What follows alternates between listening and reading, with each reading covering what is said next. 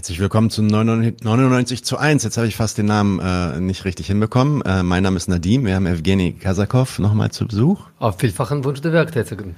So ist das. Das war äh, direkt äh, nach dem vermeintlichen Putsch. Letzte Woche ähm, kamen die ersten Nachrichten auf Twitter bei uns rein. Holt doch bitte sofort äh, Evgeny rein, fliegt ihn ein ähm, und äh, lasst ihn mal was dazu nicht, sagen. schon bei baronischem Panzer. ähm, ihr alle kennt Evgeny. Evgeny ist der Autor dieses Buches Spezialoperation und Frieden. Da geht es um die russische Linke gegen den Krieg Krieg. Wir haben da jetzt schon ähm, drei Folgen zugemacht. Zweite Auflage bald. Zweite Auflage bald von dem Buch, genau. Also könnt ihr äh, gerne zugreifen. Äh, wir werden heute über den Putschversuch letzte Woche sprechen und die Hintergründe dazu. Aber bevor wir das machen, wollen wir auch nochmal auf die letzte Folge eingehen und da ein paar Korrekturen bringen. Genau. Und zwar, da ging es dann um Grey Zone, es ging um das Odessa-Massaker, ging dann auch nochmal um äh, Nawalny und so weiter. Vielleicht fängst du einfach mal an. Äh, genau. Ich äh, muss mich bei den Zuschauern von 99 entschuldigen für zwei Ungenauigkeiten, die mir passiert sind bei den vorherigen Folgen.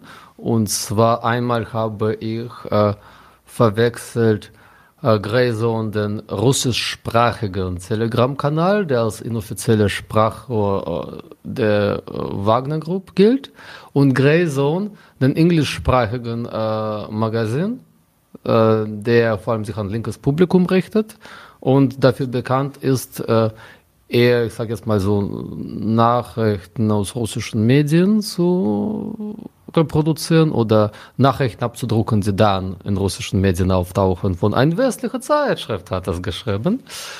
Und die Stoßrichtung dieser Zeitschrift ist ungefähr so alles, was äh, der Westen als Einmischungstitel nimmt gegen Länder, die in einem feindlichen Verhältnis zum westlichen Ländern stehen, zu westlichen Staaten.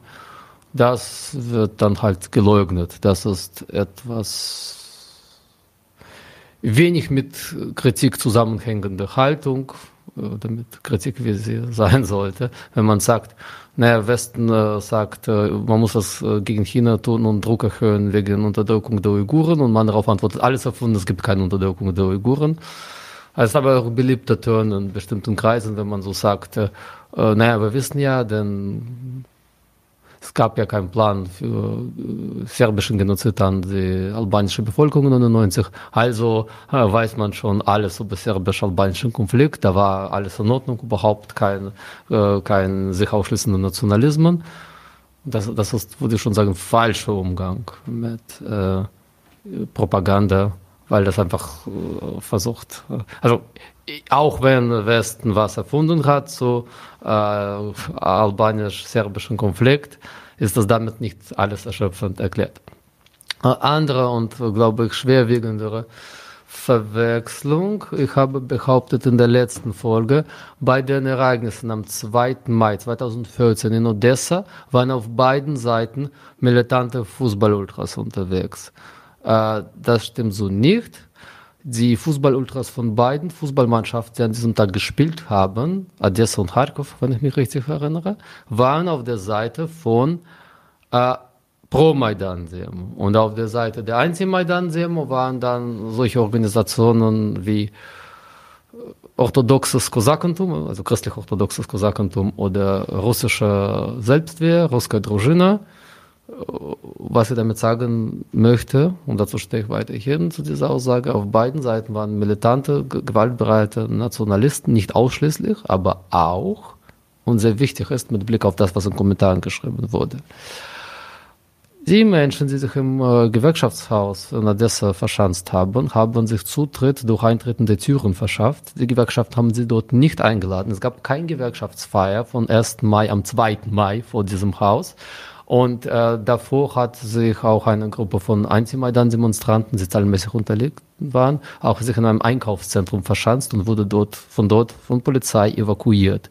Das heißt, äh, das hatte keine ideologischen Gründe von, man mag Einkaufszentren oder Gewerkschaften. Sie waren halt, suchten große Gebäude, wo man rein kann. Und dann ist das natürlich so der Punkt, wie wurde das später geframed? Also für, gerade für linkes Publikum, diese Aussage, in der Ukraine laufen Nazis und zünden äh, Gewerkschaftshäuser und Gewerkschaftsaktivisten an, weil sie Gewerkschaftsaktivisten sind, hat natürlich Kreise gezogen. Und in russischen oder Russland nahestehenden Medien wurde das auch dann als Hatyn von Odessa betitelt. Und Hatyn war ein weißrussischer Dorf, was während des Zweiten Weltkrieges von nationalsozialistischen Besatzern, äh, da wurden Be Bewohner zusammengetrieben in ihre Häuser als Antwort auf als Vergeltungsmaßnahme für Partisanenaktionen und dort angezündet. Das heißt, das suggeriert, das äh, war quasi ein Plan von Anfang an, die Leute in dieses Haus äh, zusammenzutreiben und anzuzünden, was äh, sich aus den Ereignissen, also da waren Schüssereien, Tote auf beiden Seiten und äh, äh, sehr chaotischer Verlauf von Polizei und Feuerwehr hat nicht verhindert, dass die beiden Demonstrationen nicht aufeinander treffen. Ja, ich glaube schon, dass das so, also schlimm genug, dass so etwas stattfindet, Schüssereien zwischen militanten Nationalisten, Toten und dass Leute verbrennen und ersticken in brennenden Gebäude, aber das als, als äh, von Anfang an so ausgedachter Plan darzustellen, ist äh, propagandistische Zuspitzung, um nicht zu sagen Lüge. Und äh, denke auch, äh, es ist äh, schon äh, wichtig, äh, dass die Ereignisse an diesem äh, Tag äh, eben nicht, also nicht geplant stattfanden, dass alle, alles, was man da sieht und diese Tatenlosigkeit der Polizei kam auch ein bisschen daher, dass die Polizei von Odessa immer noch im Verdacht stand, sie war zu loyal zur vorherigen Regierung. Und dann, wie es halt so bei gewaltsamen Machtwechsel ist, dann wissen die Staatsorgane nicht so genau, ja, sollen wir jetzt äh, gegen die Gegner der neuen Regierung vorgehen oder die, denen, wenn wir denen helfen, ist dann uns die neue Regierung vielleicht, also ihre Aufgabe wäre im Prinzip Gegner der neuen Regierung vor den Anhängern der neuen Regierung zu retten. Und da haben sie sich, also sowieso wissen, dass ihnen vielleicht Konsequenzen für ihre vorherige Haltung droht, eher nicht so forciert. Was dann natürlich solche Konsequenzen hat. Mhm. Also. Gut, und dann gab es noch einen Punkt, was unsere Zuschauer äh, scheint sehr äh, vor den Kopf gestoßen hat, nämlich äh, der Vergleich zwischen Sarah Wagenknecht und Alexei Nawalny in äh, Migrationsfrage. Und klar, wir haben gefragt, gibt es ein Video, wo Sarah Wagenknecht irgendwie mit Knarre vor Kamera postiert. Nein, gibt es nicht. Sarah Wagenknecht ist natürlich eine sehr gesittete parlamentarische Politikerin. Ihre äh, Anliegen ist es, dass Staat auf gesetzlicher Grundlage, nicht als Selbstjustiz, äh, erstens äh, einigen Leuten Einreise und dauerhaft, dauerhaften Aufenthalt in Deutschland verwehrt und zweitens einigen, die schon da sind, äh, einige, die schon da sind, äh, schneller und effektiver außerhalb von Land, Landesgrenzen bringt. Falls unsere Zuschauer nicht informiert sind, das machen dann die Staatsorgane, die zum Tragen von Schusswaffen und auch vom Gebrauch von Schusswaffen berechtigt sind.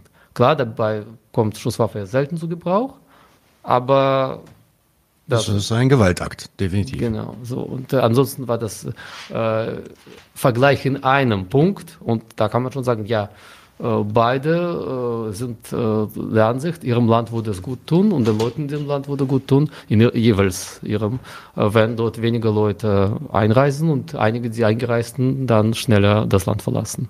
Ich habe nie gesagt, dass sie ansonsten äh, sich sehr ähnlich sind. Naja, und generell hat mich sehr beeindruckt, dass einige Zuschauer äh, Nachweise für Spionagetätigkeit von Alexei Nawalny haben. Diese aber, also sie haben es leider nicht äh, verlinkt. Verlinkt, ja. Äh, eigentlich viele Leute sind der Meinung, Geheimdienste agieren so, dass es schwer ist, ihre Tätigkeit aufzudecken, aber einige Leute schaffen das vom Zuhause. Das ist immer beeindruckend. Dazu wollte ich aber einen Hinweis geben. Also, äh, wie Sie wissen, befindet sich Alexei Nawalny seit längerem in den Händen der russischen Justiz. Sie hatten mehrere Prozesse gemacht und ihn häufiger verurteilt, also mehrmals verurteilt, wegen allem Möglichen, wegen Sto Betrug, äh, Verletzung der Bewährungsauflagen und äh, Beleidigung von Kriegsveteranen. Aber äh, da war kein einziges Mal äh, Paragraph wegen Spionagetätigkeit für anderen Staat dabei, wo man sagen könnte, das wäre doch sehr effektiv, wenn russischer Staat vor Gericht Beweise bekommt. Hier, Alexei, dein, deine Verpflichtungserklärung. Und deswegen ist das so ein bisschen paradoxe Situation, dass russische Medien, also wenn ich russische Fernseher einschalte, da sagt der Moderator, es ist ganz klar, dass Nawalny während seiner USA-Aufenthalt äh, von US-Geheimdiensten angeworben wurde oder seine Tochter während, während des Englandsaufenthalts von britischer Geheimdienst. Unsere Zuschauer waren, äh, sahen als Beweis, dass Nawalny als der Staatsgast der Bundesregierung war, äh, Personenschutz bekam, wie alle Staatsgäste. Und Staatsgäste bekommen ja äh, Personenschutz entsprechend, ich weiß nicht, Polizei oder Geheimdienst dafür zuständig ist, der gesagt, da gibt es bestimmt, oder so, klar, äh, das ist schon Gewaltapparat des Staates. Ähm,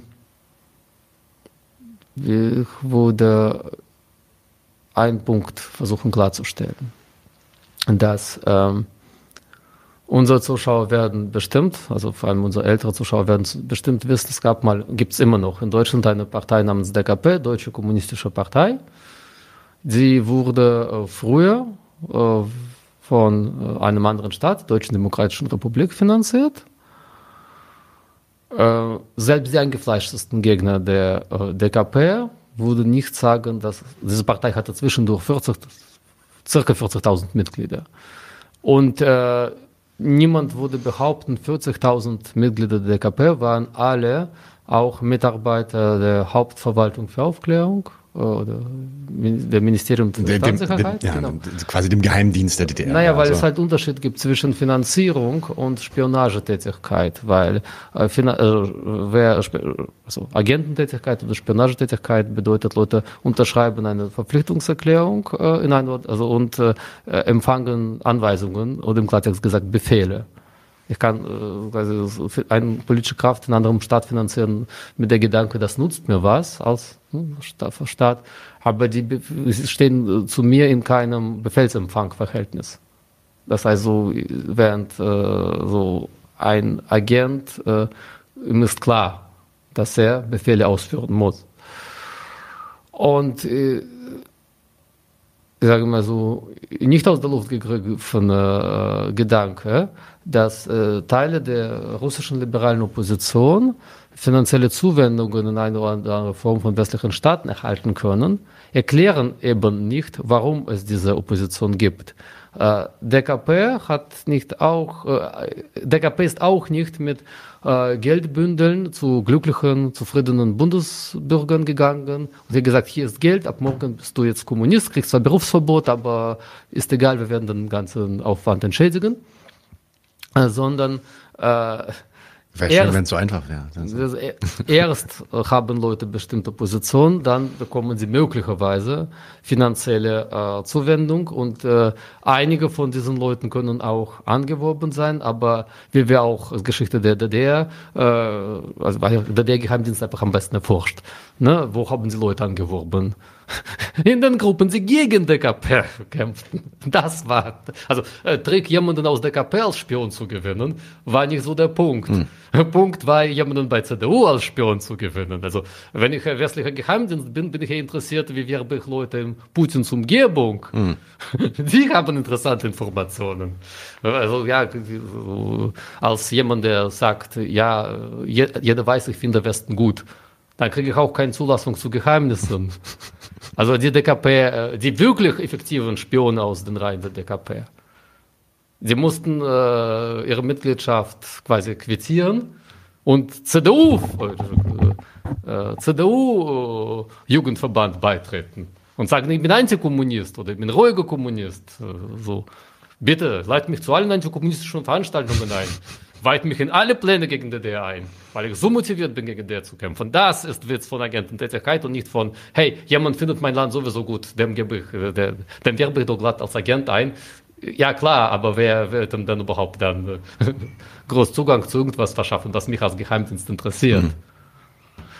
Also wenn es, wenn es tatsächlich darum geht, Informationen zu gewinnen, ähm, ja, äh, lange Rede, kurzer Sinn. Äh, wenn ihr verstehen wollt, äh, warum gibt es in Ländern wie Russland Menschen, die äh, Bündnis mit westlichen Staaten gut findet, werdet, also das erklärt sich nicht über Agententätigkeit oder Geheimdienstaktivitäten. Umgekehrt ist möglicherweise deren Agententätigkeit oder Geheimdienstaktivität Ergebnis von ihrer Position. Weil haben Leute haben zum Beispiel in Russland immer in Medien gelesen, Maidan wurde vom Westen finanziert und stellen sich tatsächlich das so vor. Ja, die Leute würden sonst nicht auf der Straße gehen, aber die bekamen dafür Geld und nicht Leute kamen auf der gingen auf die Straße und man hat sie irgendwie logistisch unterstützt. Und das, das, das ist unvorstellbar, dass völlig zufriedene Leute, die nichts an ihrer Stadt auszusetzen haben, äh, Gesundheit und möglicherweise Leben riskieren, äh, weil man denn Geld versprochen hat oder gezahlt hat. Das heißt, im Prinzip ist eine abgewandte Variante von Demo-Geld-These, wobei Demo-Geld-These kam erst danach. Ähm, genau. Äh, dass äh, dieser Punkt ist, hoffe ich, klar geworden. Demo Finanzierung durch Westen, Nawalny ist äh, Spion, was hatten wir noch? Greyzone und der Telegram, Telegram-Kanal, das haben okay. wir auch schon, genau. Die, dann haben wir eigentlich, glaube ich, auf alles geantwortet. Ähm, werden bestimmt weiter Einsprüche und Fragen kommen äh, und es wird ja auch nicht die letzte Folge sein und ich glaube, es wird auch immer sehr hoch geschätzt, dass wir dann auch nochmal auf die Kommentare eingehen. Ja, bitte, also wir versuchen Fragen und Kommentare, also wir können nicht alle auf einmal, aber äh, wir äh, verfolgen es und äh, versuchen das alles nach und nach zu beantworten. Deswegen schreibt bitte weiter, äh, argumentiert, kritisiert, wir freuen uns. Alles klar, kommen wir aber zum Thema für heute. Evgeny, in deiner letzten Folge mit uns, die hieß Wer kämpft in der Ukraine, da ging es auch um die Wagner-Gruppe, äh, aber so, ja, das war eines der vielen Themen, die wir da besprochen hatten und da hast du auch über den Oligarchen Jewgeni Prigozhin äh, geredet. Letzte Woche gab es dann diesen ähm, Putschversuch, der genauso schnell vorbei war, wie der plötzlich losging quasi. Ähm, und darum soll sich jetzt diese Folge auch drehen. Erzähl doch mal ein bisschen was zu den Ursachen, Auslösern von dieser Aktion. Was war der Hintergrund? Was wollte der Prigozhin da? Was war sein Streit auch mit dem Staat oder der Militärführung? Und ja, was hast du, hast dein Telefon lief ja auch heiß in der Zeit, also was hat er da auch auf den Telegram-Kanälen damals verlauten lassen vielleicht? Also die Vorgeschichte von äh, unmittelbar äh, diesen Ereignissen äh, war, dass der russische Staat mit etwas begonnen hat, was von liberalen Politologen Jekaterina Schulmann sehr zutreffend als Nationalisierung äh, der privaten äh, Sicherheitsunternehmen benannt wurde. Also der Staat versucht, äh, die outgesourcete Gewalt wieder zu verstaatlichen. Äh, und weil so seit dem Beginn der Spezialoperation sehr viele verschiedene private Sicherheitsunternehmen gegründet wurden. Also jeder Regional, also Gouverneur und Regionalchef gründet eigene kleine oder auch nicht so kleine, je nach Region, Sicherheitsfirma. Äh, also nicht Sicherheitsfirmen im Sinne von Gebäude äh, sichern, sondern Kriegsveteranen oder Geheimdienstveteranen äh, mit Kampferfahrungen. Und irgendwann hat russischer Staat, also Verteidigungsministerium gesagt, alle diese Sicherheitsfirmen müssen einen Kontrakt mit Verteidigungsministerium abschließen. Und damit wird, also das ist schon sehr lange weg von es gibt keine Wagner-Gruppe und wir wissen nichts darüber und Evgeny Prigozhin ist gar nicht Chef von irgendeiner Wagner-Gruppe. Äh, hinzu Evgeny Prigozhin sagt offiziell, Wagner-Gruppe wird diesen Vertrag nicht unterschreiben.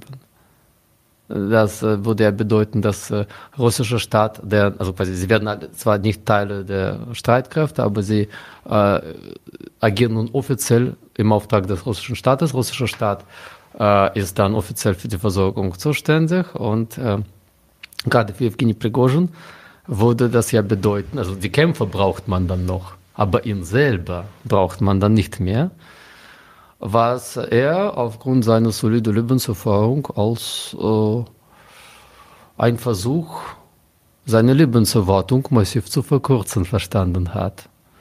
Wie viele Beobachter sagen, nicht ohne Grund. Und hat gesagt, seine äh, Sicherheitsfirma, inzwischen ist das offiziell seine, verweigert diesen Unterschrift. So, während andere angefangen haben zu unterschreiben. Und dann ähm, verging gewisse Zeit äh, und äh, mit also immer mehr Konflikten, immer mehr Beschimpfen über Social Media.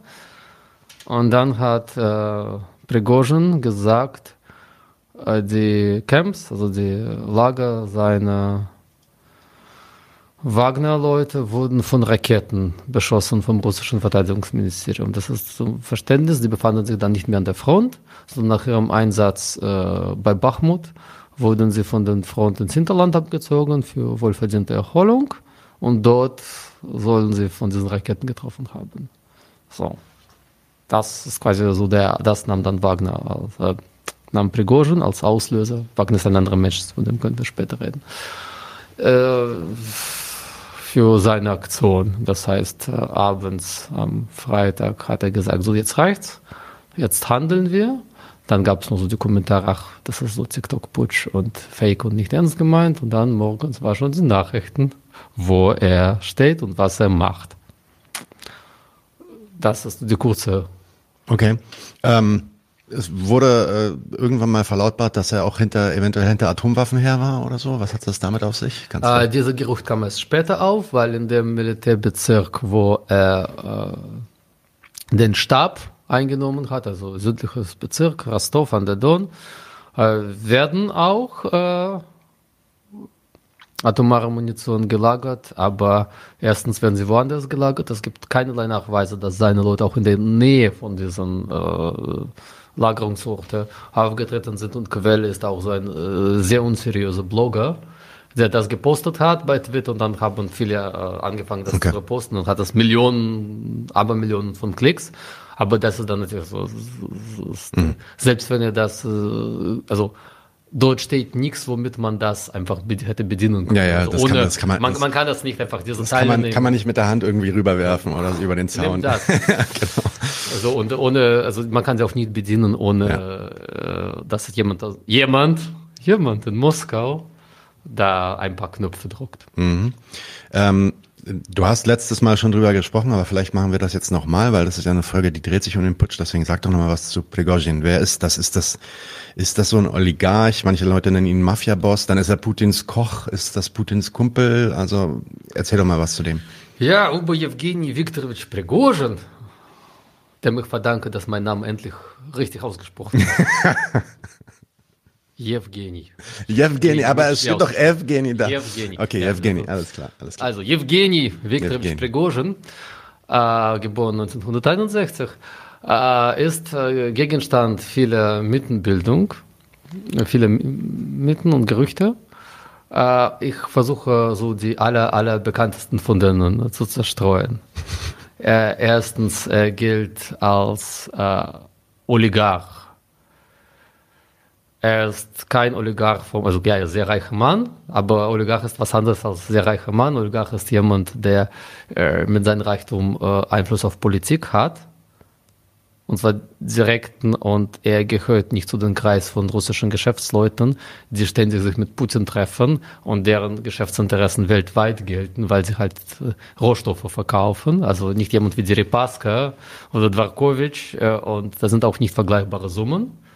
Das heißt, so äh, zum engen Kreis von Putin und auch zum engen Kreis von businessbetreibenden Personen, die direkten Kontakt zu Putin hatten, gehört er nicht.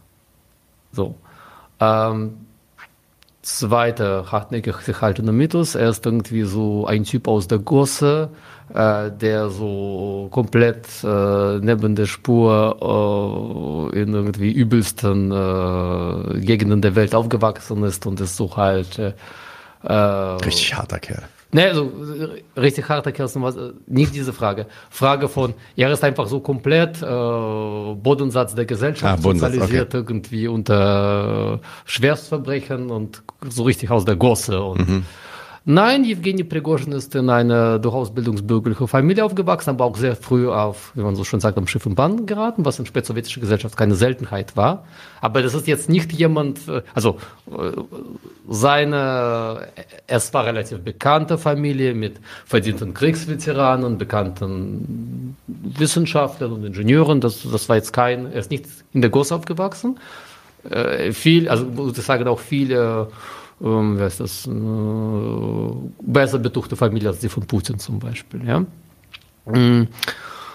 Allerdings war er schon mit 18 zum ersten Mal verurteilt. Das heißt, seine kriminelle Karriere hat früh begonnen. Er ist äh, einmal mit 18, glaube ich, zu zwei Jahren verurteilt worden und dann nochmal mit äh, etwas später zu 13 Jahre Haft, weil da war schon eine ganze längere Liste, also ganze Bukett an äh, äh, Strafparagraphen inklusive Reinziehen von minderjährigen kriminellen Aktivitäten. Also hat schon eine größere äh, Bande, äh, die Leute auf der Straße überfallen hat und in Wohnungen eingebrochen ist. Ja, er hat diese Strafe nicht komplett abgesessen, er wurde vorher, kurz vor Ende der Sowjetunion, begnädigt. Allerdings muss man auch sagen, ein Teil der kriminellen Hierarchie, also viele Leute haben ihre Wissen über äh, russisches organisiertes Verbrechen, umgangssprachlich Mafia genannt. Das Mafia kann nur sizilianisch sein, Mafia kann nicht russisch sein. Aus äh, so fragwürdigen und russische Bevölkerung immer zum Lachen animieren und Filmen wie Sibirische Erziehung. Da lachen Leute in Russland darüber. Mhm. Äh, also ne, so russische organisiertes Verbrechen ist ganz anders organisiert als italienische, nicht nach Familienprinzip, mhm. sondern als Kastenwesen. Und so etwas wie Dieb im Gesetz war Evgeny Prigozhin nicht. Also Dieb im Gesetz, alle im Gesetz sind auch namentlich bekannt. Die dürfen es auch nicht leugnen, dass sie es sind. Also, sobald sie sagen, ich bin kein Gesetz, sind sie auch diesen Titel los. Mhm. Und da sind schon so, also äh, eher Schiedsrichter, so, aber halt oberste, oberste Stufe in dieser Hierarchie. So etwas ist von ihm einfach nicht bekannt und niemand hat es, also keine Quelle, die halbwegs überprüfbar ist, hat es behauptet. Das sind ja so dann die, die Journalisten, die schreiben, Mafia-Boss. So.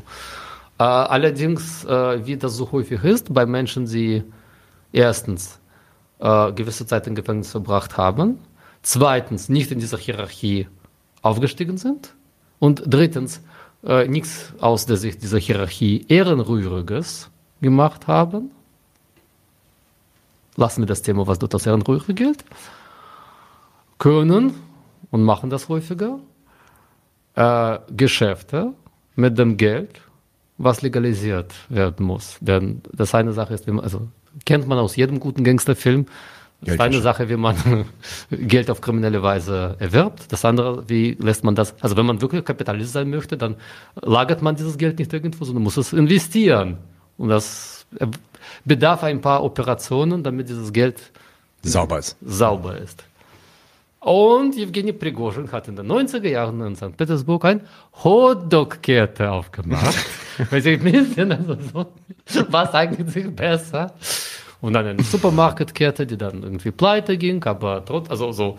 Und dann war er halt ein tatsächlich ein Gastronomieunternehmer, der äh, mit Palette zwischen, äh, naja, Hotdog-Ständen bis hin zu ein paar elitäre Einrichtungen, mhm. wo dann auch wichtige Leute tatsächlich gespeist. Also mhm. wenn jemand bei Staatsbesuch in St. Petersburg war, der ging dann in diese mhm. Location. Äh, ich vermute auch, also quasi so, das eine ist, womit man Geld verdient und das andere ist, womit man eher so Connections knüpft. Äh, wie auch immer, äh, man geht davon aus, halt, ja, Putin, der damals in St. Petersburg in lokale Politik tätig war, war dort mehrmals zu Gast und dann waren auch Staatsbesuche dort zu Gast und man weiß ja nicht, welche Art von Kontakte sie sonst hatten, aber so, er gehörte nicht zu Freundeskreis von Putin von Anfang an. Es gibt Leute, die, die mit denen Putin befreundet seit 80er Jahre, hm. später 70er Jahre. Und hm. sie sind immer noch in diesem engen Kreis, da ist Prigozhin nicht. Aber auf jeden Fall, äh, er war auch nicht von Anfang an äh, in Zusammenhang mit dieser Wagner-Gruppe aufgefallen. Wagner-Gruppe wurde, glaube ich, 2013 kamen sie zum ersten Mal so zum Einsatz. Und äh, das war damals eine viel kleinere Gruppe. Und Prigozhin ist später eingestiegen eben als jemand, naja, es ist halt ein privates Unternehmen, also muss man mit jemandem irgendwelche Verträge abschließen. Und es ist klar, irgendein afrikanischer Staat braucht Dienstleistungen dieser Art. Äh, dann schließt man nicht Vertrag mit russischer Staat, weil da sind ja alles Leute nicht im staatlichen Dienst sondern äh, eben mit äh, Unternehmen von Prigozhin. Wie diese, wie diese amerikanischen Söldnergruppen Blackwater oder sowas? Ja, das, das, das, das kam auch, wir haben in letzter Sendung darüber gesprochen.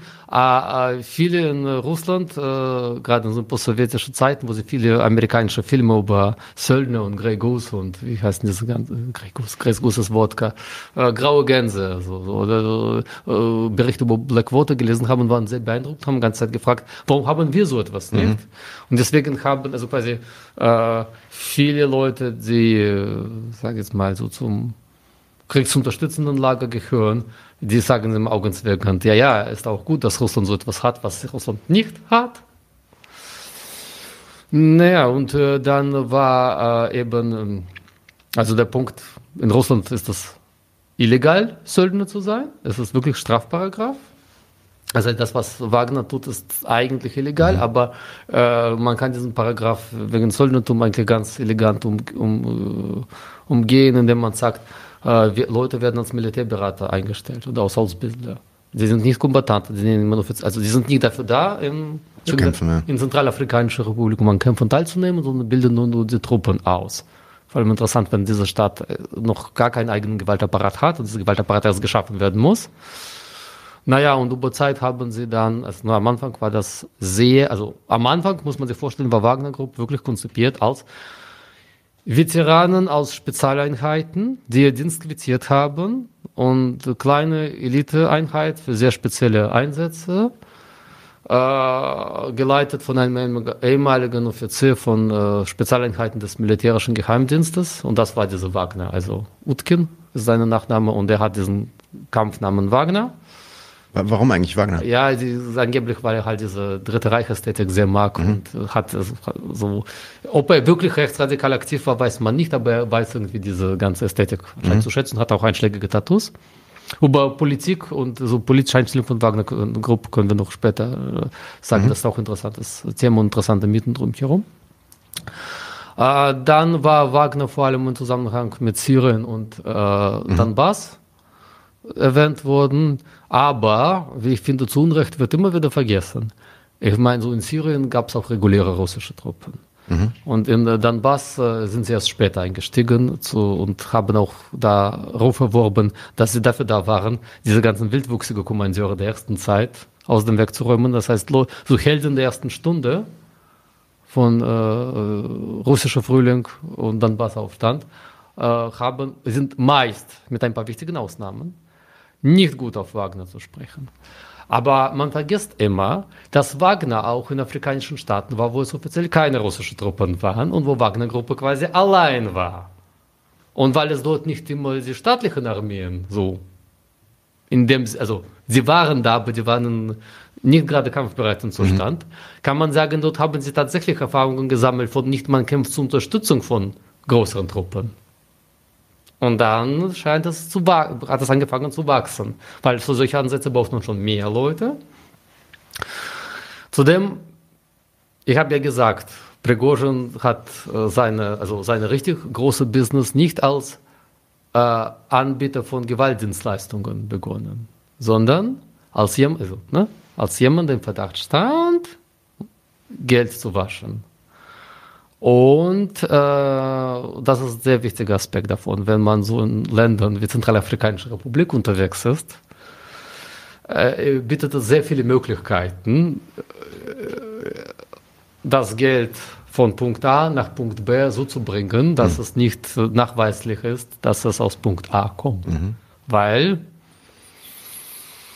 Geht einen Umweg? Naja, es geht einen gewissen Umweg über so Länder mit sehr transparenten wirtschaftlichen Systemen. Die Zentralafrikanische Republik ist ja bekannt für ihre mhm. äh, offen einsehbaren Bücher. Genau.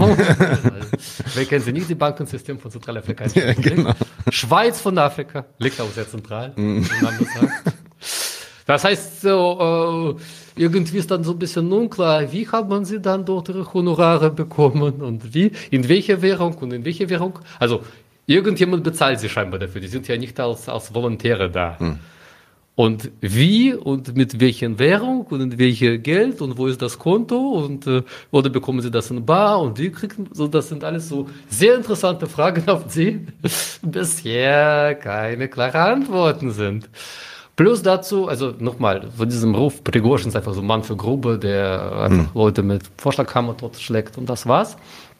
Nein, Evgeny Prigozhin hat auch noch ein sehr, andere, sehr interessanten anderen Unternehmen, nämlich das glaube Institut für Interneterforschung, umgangssprachlich Trollfabrik genannt. Das ist ein riesiges Gebäude, da sitzen Leute, die ganze Zeit im Internet. Und was, was, was heißt im Prinzip, äh, also was, ne, es gibt ja Unterschied zwischen, äh, also er hatte Medienunternehmen, wo viele, viele, viele, viele, viele, viele, viele äh, Online-Zeitungen, meist war es Online-Zeitungen, äh, die sie aufeinander gegenseitig verweisen. Also dieses Looping von einer Zeitung irgendwo auf der Welt hat eine Nachricht gebracht, russische Zeitung zitiert das.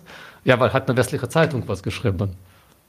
So, und welche ja. Zeitung ist dann? Oder äh, zum Beispiel hat äh, eine seiner so Spezialitäten, er hat äh, Menschen eingestellt, Nachrichten lanciert in Zeitungen, die nicht zu seiner Gruppe gehörten. Dann das, das waren Falschmeldungen, dann hat sie wegen Falschmeldungen verklagt und so quasi unglaubwürdig gemacht oder den Geld quasi erstritten.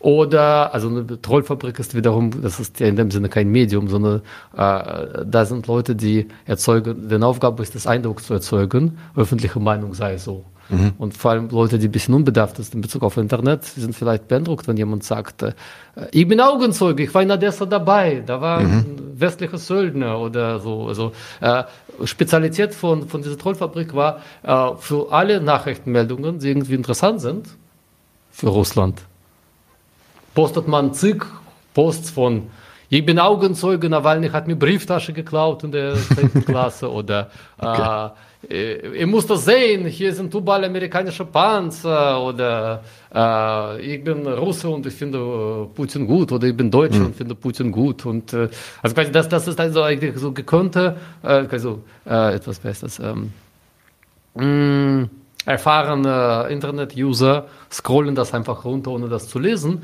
Aber äh, es finden immer mehr Menschen Zugang zu Internet. Ja, ja. Und also dieser Eindruck von äh, mit deiner prorussischen Meinung bist du überhaupt nicht allein. Es ist eine ganze Welt hofft auf so das das das ist schon so tatsächlich äh, eine Aufgabe, die zwar von künstlicher Intelligenz auch teilweise abgenommen werden kann, ja. aber da sind immer noch äh, also Nichts kann ersetzen, wenn Menschen so ganz persönlich aus ihrer Erfahrung posten von, also das, das, das, das, das ist eine, äh, äh, war auch äh, durchaus effektiv, äh, also wenn Leute dann zum Beispiel in USA Internet lesen und haben Eindruck, äh, also ich lese das als Afroamerikaner und habe Eindruck, in meiner Stadt bildet sich gerade eine Gruppe von Rassisten, die bald alle bewaffnet überfallen werden und, und versuche selbst die Einheiten zu organisieren und dann bekommen mhm. sie andere Nachricht von Black Nationalists haben sie gerade bewaffnet und marschieren auf. Also das ist schon beeindruckend, wie äh, Mobilisierung über mhm. Fake News dann doch läuft. Mhm. Oder auch so, also äh, wenn ich gerade so in Internetblase bin, wo immer wieder neue Nachrichten gespült werden, die mein Weltbild bestätigen und dann noch äh, Flut von Kommentaren kommt. So, und das heißt, was ich damit sagen will, Evgeny Prigozhin äh, äh, kennt sich nicht einfach nur mit Vorschlaghammern und äh, äh, Wohnungseinbrüchen aus. Nicht nur Mann fürs Grobe. Äh, sondern durchaus mit Sachen, die... Ich meine, so Soft Power. Ja, also zum Beispiel hat auch in diesen Unternehmen sogenannte Polittechnologen, die dann Wahlkämpfe durchführen. Und er ist zum Beispiel, er hat auch in, bei Wahlen auf Madagaskar interveniert. Mhm. Und glaube, es war zwischendurch auch äh, Frage, ob zum Beispiel bei Wahlen in Montenegro, weil was sagt jetzt Leuten der EU Madagaskar, wo ist das? Montenegro ist ein bisschen näher. Montenegro ist so ein Kandidat, Wackelkandidat, tritt, wenn NATO beitritt, wenn NATO nicht bei.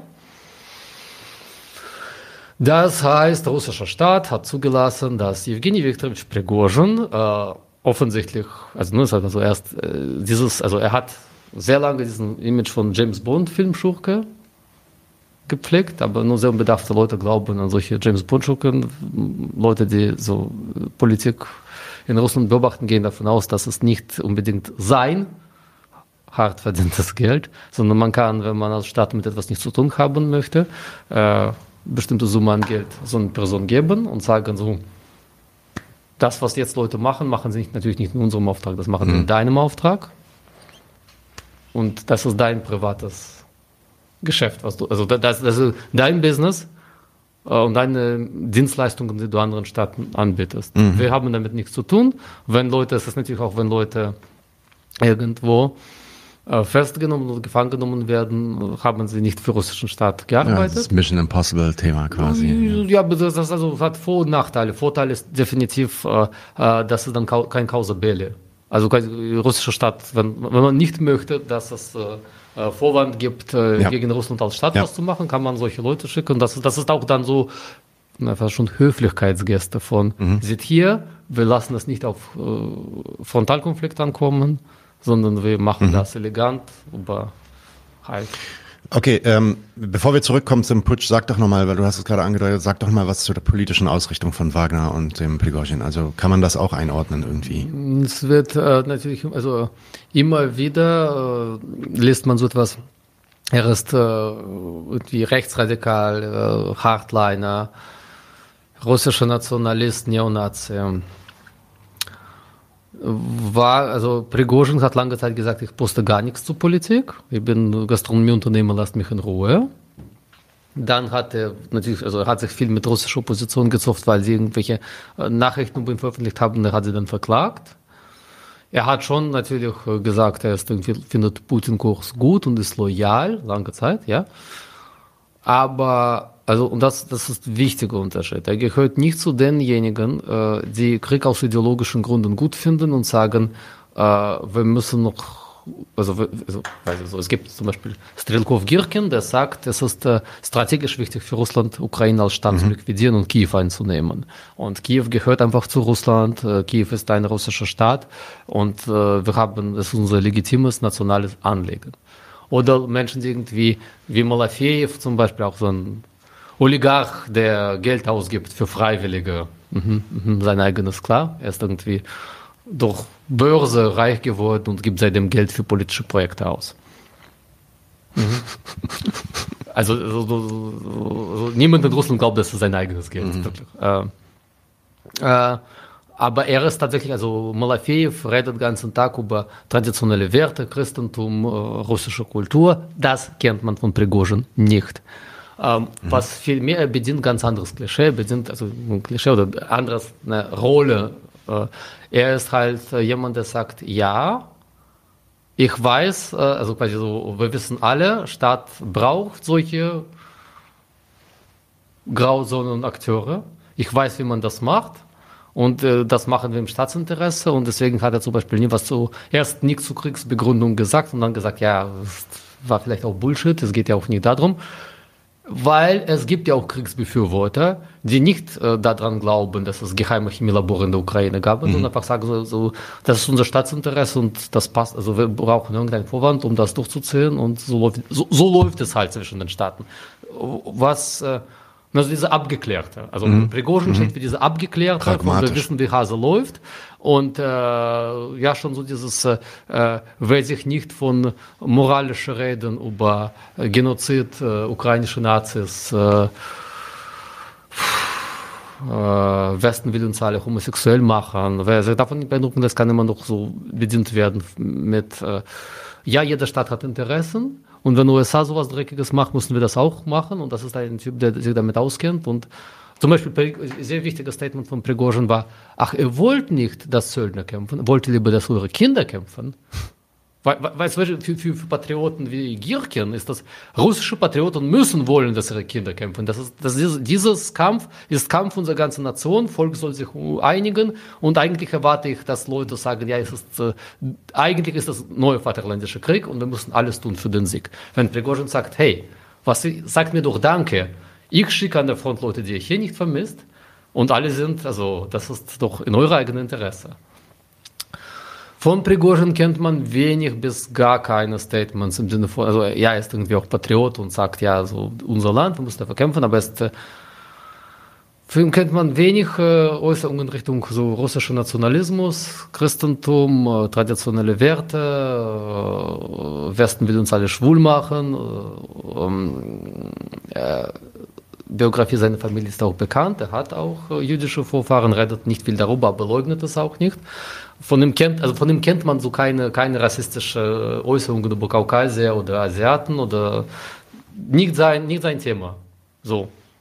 Im Gegensatz zu Girken äh, zum Beispiel. Ne? Girken sagt schon so, äh, äh, ja, es gibt Leute, die sind Nachkommen von denen, die Jesus gekreuzigt haben und sie haben wieder das und das Schlimmes gemacht oder äh, LGBT, ganz große Gefahr für die ganze Menschheit. Damit beschäftigt sich Prigozhin nicht. Mhm, okay. So, Prigozhin sagt, wenn Staat Interessen hat, weiß ich, wie wir das anstellen. Aber je, je mehr sein Konflikt mit Verteidigungsministerium dauerte, desto mehr hat er äh, so angefangen, Sachen zu sagen wie, reiche Leute im Hinterland. Wir vergessen hier Blut und die sind äh, Druckeberger und äh, Parasiten und äh, ich bin für Gerechtigkeit. Und äh, dann hat er schon angefangen, äh, so Gerüchte zu streuen, er möchte in die Politik gehen und vielleicht auch kandidieren und hat sich an die Partei Gerechtes Russland dran gemacht. Das war ein Problem, weil Partei Gerechtes Russland wurde von mehreren patriotischen Kräften beansprucht die etwas ideologischer waren als Prigozhin. Also vorher war gerechtes Russland so eine Art KPRF, also so softe Variante von Kommunisten, weniger Stalin, weniger Nationalismus und wir sind quasi russische Sozialdemokraten nur für Putin äh, und haben aber nicht geschafft, KPRF abzudrängen. Dann haben sie angefangen, im Moment so patriotisch zu werden, bis hin zu immer radikaleren. Also jetzt sind sie Hardliner und für mehr Krieg. So, und dann möchte Prigozhin, also Prigozhin hat dem Chef von denen Mironov, Sergei Mironov einen Vorschlag haben, signierten Vorschlag haben geschenkt. Und das ist schon dieser Punkt von Prigozhin steht dafür, äh, in meiner Truppe gelten russische Gesetze nicht. Ich äh, äh, mache extralegale Hinrichtungen und stehe dazu, auch auf russischem Territorium. Und das war schon so ein Punkt, wo eigentlich ganz klar gesagt wurde, er steht ja dazu, nicht nur Gesetze von irgendwelchen anderen Staaten zu brechen, sondern auch Russlands. Woraufhin zum Beispiel Strelkov Kirkin, selber überzeugter Monarchist, gesagt hat, Wagner Group ist eine Gefahr für russische Verfassung. Und das, was Prigozhin macht, ist eigentlich Stadtstreich im Vorzug. Vor ein, einen Monat, bevor es losging. So. Aber was, was, was, was ich will einfach nur dieses äh, Bild von äh, Prigozhin, Wagner, äh, Nazis, äh, Rechtsradikale. Mm. Auch keine irgendwelche gute Kontakte zu rechtsradikalen Szene, soweit ich weiß. Okay. Obwohl, oh, das ist ein Punkt, wollte ich noch loswerden, die wirklich äh, so aus rechtsradikalen bestehende äh, Freiwilligengruppe Rusic hat dann auf Prigozhin losmarschiert gesagt, ja, der wird wohl guten Grund dafür haben. Der hat gut gekämpft und das ist schon so. Und, also aber, auch, aber auch Rechtsradikale, die auf ukrainischer Seite kämpfen, haben gesagt, Prigozhin, ja, good klar. luck, wir wünschen ihm Erfolg, er wäre besser als Putin. Ja, ja. Also er ist kompatibel zu denen, aber er ist nicht so, hat sich bisher nicht bemüht, Teil dieser politischen Kreise zu sein. Okay, kommen wir zurück zu dem Putsch. Was ist dann passiert? Wie hat Putin dann reagiert? Ähm Erstmal gar nichts, das ist passiert. Also kurze Zusammenfassung, was ist passiert? Putin hat sehr lange nicht reagiert. Und das hat für sehr viel Verwirrung gesorgt. Weil äh, als Putin sich meldete, waren schon, also da waren schon äh, ne, vollendete Tatsachen vollzogen. Die waren, die waren schon in Städten drin. Das waren genau, und zwar äh, also Rostov an der Don ist eine der größten Städte und größeren Städte und äh, äh, zudem dort befindet sich das Stab vom Militärbezirk und aus diesem Militärbezirk werden die Truppen an der Front versorgt.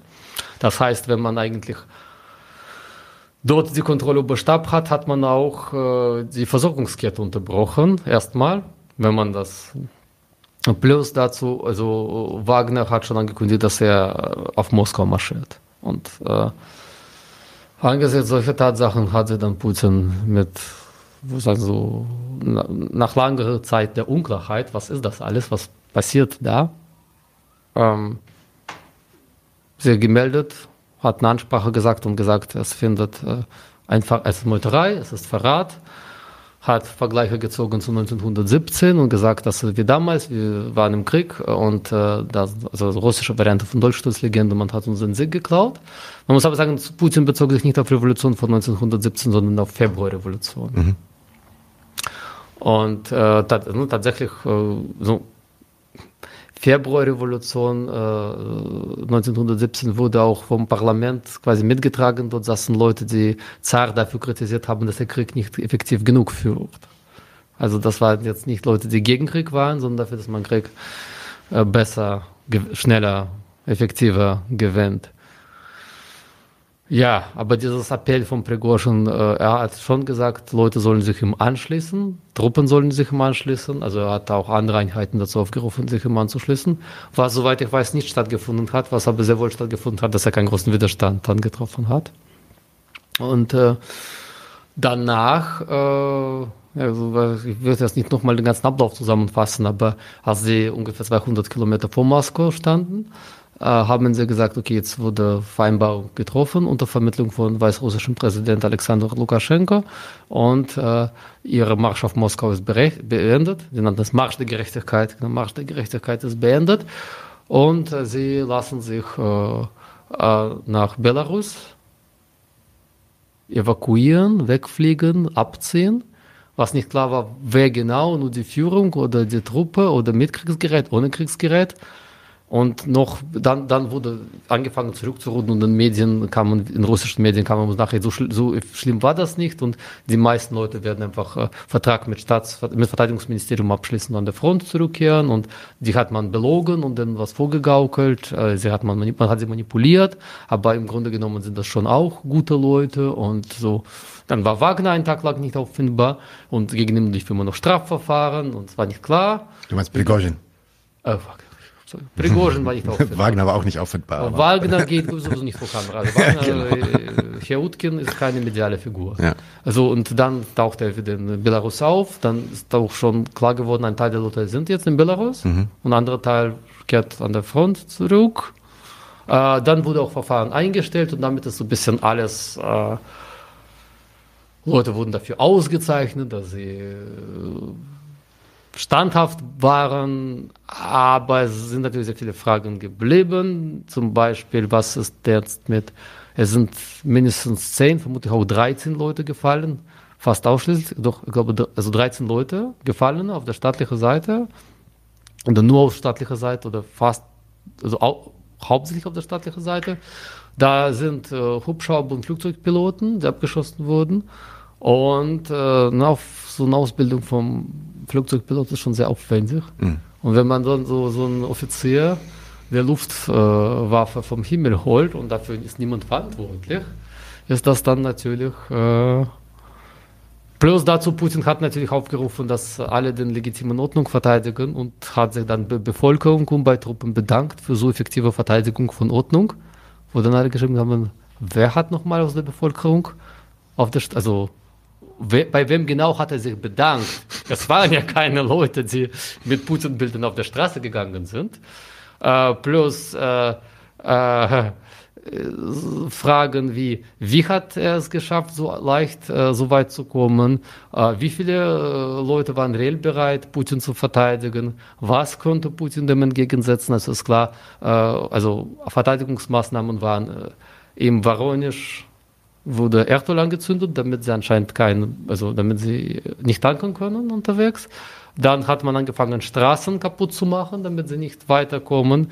Und in Moskau so Verteidigungsanlagen aufgebaut. Äh, aber es war überhaupt nicht klar, also, wer, wer, wer wird denn dann die stoppen müssen? Polizeikräfte und eine Division, die halt ähm, zum Inlandsgeheimdienst gehört oder so, wo, wo, wo sollen dann, wenn äh, äh, Front verteidigt werden muss, äh, gehalten werden muss, wer genau wird im Inneren von Russland dann gegen diese 25.000 Leute kämpfen? So. Äh, Andererseits an der Front ist nichts Spannendes passiert. Ukraine hat überhaupt nicht davon profitieren können. Es gab keinen Frontdurchbruch. Äh, Front wurde gehalten. Äh, Versorgung, äh, es dauerte nur 24 Stunden. Versorgung wurde nicht unterbrochen. Und obwohl er äh, Stab eines riesigen Militärbezirkes unter Kontrolle hatten, hatten sie trotzdem anscheinend äh, so quasi Befehle für den Tag gehabt, den sie dann ausgeführt haben. Wichtig, wichtig war auch die Frage, was, wie kam es dazu, dass er dort mit zwei Generälen sich unterhält, ja, ja, diese Unterhaltung ja. filmt und wie sind die Generäle dort gekommen, sind sie zum Verhandeln gekommen, dann wurden sie einfach dort gefangen genommen. Eins davon ist nun mal so stellvertretender Verteidigungsminister. Und dann sagt Wagner ihm, äh, er möchte General, äh, Generalstabschef Gerasimov und Verteidigungsminister Shoigu haben. Was heißt haben? Möchte er sie äh, gefeuert sehen, ihres Amtes entzogen oder möchte er sie in seine Gewalt haben? Mhm. Weil das ist auch so ein bisschen die Frage, wertet man das jetzt als Meuterei oder als Putsch? Die Unterscheidung ist sehr wichtig. Ich, ich warte nicht auf Fragen. Ich, nein, nein, nein, schieß mal los, das ist gut. Was ähm, ist die Unterscheidung? Äh, wenn eine Polizeitruppe zum Beispiel sagt, wir gehen jetzt nicht ein Demo auseinander knüppeln, dann ist das Meuterei. Wenn Sie sagen, wir gehen jetzt nach Berlin und wollen, Merkel muss weg. Ich, ich benutze mal einfach so realistisch, nicht realistisch, aber so für Deutschland vorstellbare Option. ja, sagen wir wollen jetzt die Bundesregierung absetzen, dann ist es der Stadtstreich. Mhm. So. Und das ist dann ein anderer Strafparagraph. Mhm. Also in diesem Fall handelt es nicht, also es geht nicht um irgendwie bewaffnete Befehlsverweigerung, sondern es ist dann schon wirklich Anschlag auf ja. Staatsordnung. Ja, ja. Und ähm, Verrat. Wie kann, kannst du, kannst du sagen, wie es wie, wie es möglich war, dass das Ding so schnell zu einem Ende kam? Ist da irgendwas schon bekannt, was diese Vereinbarung dann war? Ist das, weil einfach nur, ey, wir lassen euch gehen nach Belarus und damit ist gut, äh, kann es ja nicht gewesen sein. Also. Ja, vielleicht haben sie also auch so ein bisschen die Erfolgschancen ausgerechnet, dass es dann doch nicht so leicht wird, mhm. weil so 200 Kilometer von Moskau heißt, äh, davor war, war vor denen einfach keine Absperrung aus bewaffneten Leuten. Sondern man hat sie versucht, irgendwie durch Hubschrauber und Flugzeuge irgendwie, und jetzt äh, kommt es. Und wie äh, Gegenstand von Verlautbarung, also äh, Nein, wir wissen nicht, worüber sie verhandelt haben. Weiß man nicht. Ist nicht Weiß man nicht. Okay. Äh, ich glaube, also Herr Prigozhin äh, ist schon jemand, der klar ist. Äh, äh, er ist jetzt gerade nicht der Mensch mit der allerlängsten Lebenserwartung unter diesen Umständen. Und äh, erstmal so Ausreise in drittes Land ist. Er hat seine Hand gespielt, um da rauszukommen so, quasi. Ja, ja okay, man weiß ja nicht, wohin weitergeht. Es äh, gibt sehr viele Menschen, die darüber spekulieren, dass da immer noch so etwas wie, sie nennen es afrikanischer Schatz oder afrikanisches Gold, äh, dass es auch darum geht, äh, was passiert jetzt mit dem Summen, die sich scheinbar außerhalb von Russland befinden und wo es unklar ist, wer darauf Zugriff hat. Okay. Aber ich habe dazu keine keine, keine verifizierbaren Informationen. Ich meine, okay. so, so, im Gegensatz zu diesen Geschichten über Atomwaffen, im Gegensatz zu diesen äh, Geschichten über Atomwaffen, die sich sehr schnell verifizieren lassen, man kann sagen so, nein, die waren nicht in der Gegend, nein, sie können diese Atomwaffen nicht bedienen, nein, äh, es war nicht so, wie dieser Blogger geschrieben hat, ist die Sache von, na klar, bei so langen Einsätzen im Ausland ist da so einiges an äh, hm. äh, Summen gekommen, wo man auch denkt, nein, die sind vermutlich jetzt nicht in Rubeln, und sind vermutlich äh, auch, also spannende Frage ist äh, äh, bei all diesen Sanktionen, wie kann man Vermögen, was nicht in Rubeln ist, im westlichen Bankensystem bewegen?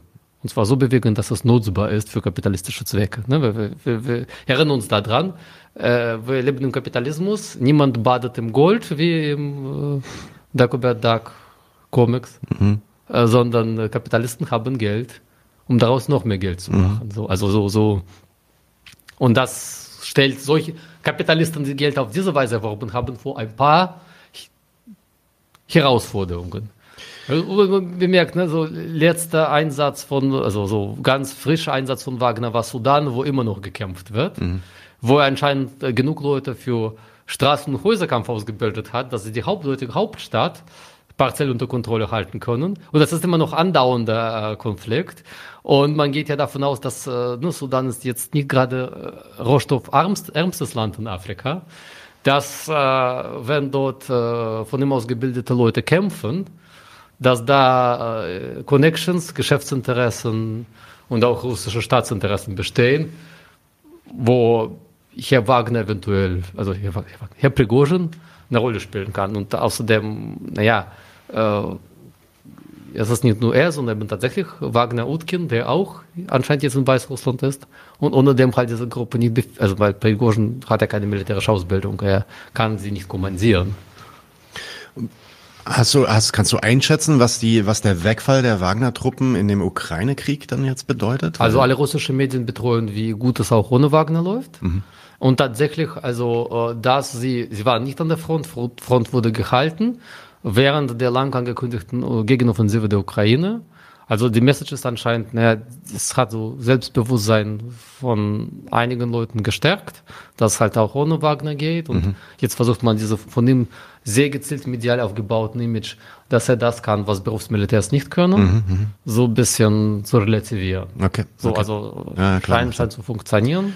Jetzt haben sie aber auch alle gesagt, so ja, Bachmut war auch gar nicht so wichtig. Aber wenn das Kämpfen um Bachmut war das immer Thema Nummer eins. Und ja, ja, ja, ja, klar. Okay, reden wir mal ein bisschen. Wir kommen langsam zu den Reaktionen. Ähm, wie haben die Sicherheitsbehörden reagiert? Da haben wir ja schon ein bisschen drüber gesprochen, aber äh, wird ja hier im Westen wird ja in den Medien gesagt, in der Politik auch gesagt, oh, großer Gesichtsverlust für Putin, das zeigt Schwäche für Putin, der hat sein, sein Land nicht mehr unter Kontrolle. Ähm, gab auch unheimlich viel ähm, natürlich pro Ukraine äh, Twitterer und äh, Social Media Poster, die dann schon davon ausgingen, der Krieg ist vorbei, ist jetzt nur noch eine Frage der Zeit und dann wird Russland fallen. Ähm, was ist denn die Reaktion tatsächlich gewesen in Russland, so unter den, der Bevölkerung, mhm. vielleicht auch unter der linken Bevölkerung? Ähm, wie reagieren die auf diesen mhm. Moment. Moment letzte Woche? So. Äh, eins nach dem anderen. Also selbstverständlich ist das so oder so für Putin ein Image-Schaden. Das tut mir leid, dass ich unsere Zuschauer mit Sachen langweile, die sie sowieso schon aus allen anderen Medien gehört haben. Aber Putin hat äh, immer den äh, äh, sich Ruf aufgebaut von Staatsmann, der starken Staatsmacht aufbaut, ein Gewaltmonopol konsolidiert. Und dann ist anscheinend Gewaltmonopol überhaupt nicht konsolidiert, wenn so etwas möglich ist. So, das ist, das ist dann banal, habt schon tausendmal gehört, kann ich bestätigen. Ja, also jetzt habt ihr es nochmal von mir. Äh, zweitens, äh, Reaktionen von Gewaltapparat waren tatsächlich teils befremdlich, weil zum Beispiel Inlandsgeheimdienst FSB hat einen Aufruf verfasst, Inlandsgeheimdienst verfasst Aufruf an die Wagner-Leute, die sollen Prigozhin festnehmen. Die sind dazu nicht berechtigt, Festnahme äh, auf dem Boden der Russischen Föderation, dürfen nicht irgendwelche freiwilligen oder Söldnergruppen vornehmen. Das, also FSB sagt nicht, wir verhaften euch und Prigozhin, sondern verhaftet ihr nicht. Ich, ihr doch ihn. So. Ähm, dann äh, gab es, äh, es hat ein bisschen gedauert, bis die Regionenchefs und die Politiker angefangen haben, Loyalitätsbekundungen zu verfassen, weil erstmal musste Putin sagen, es ist Verrat.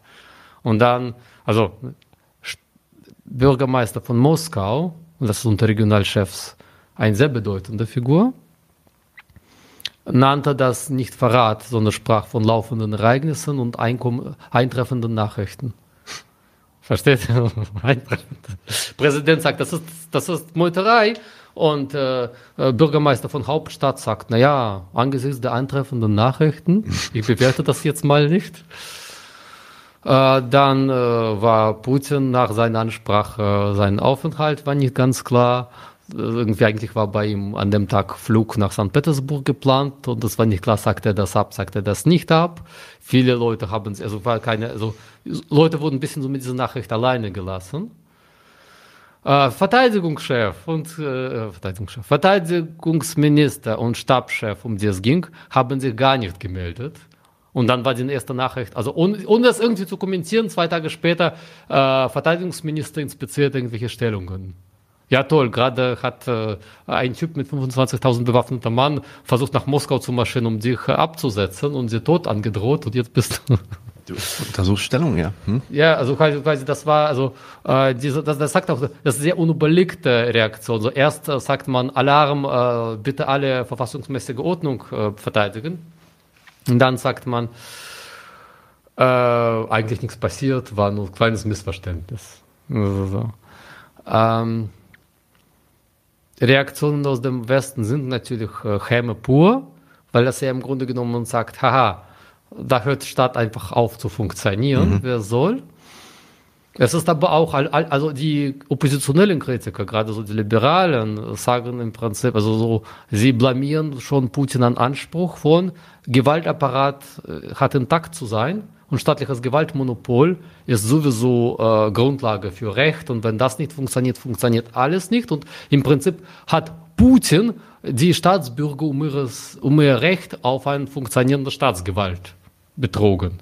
So, quasi so. Da merkt man schon, das steht so im Raum. Bürger erwarten, dass es ein, also so Staatsbürger erwarten, dass es Staat gibt und der sie quasi beschützt, aber dann stellt Staat Leute ein, die extra legal das machen und dann äh, Überraschung, diese Leute halten sich nicht an die Gesetze, was sie schon ganze Zeit gesagt haben.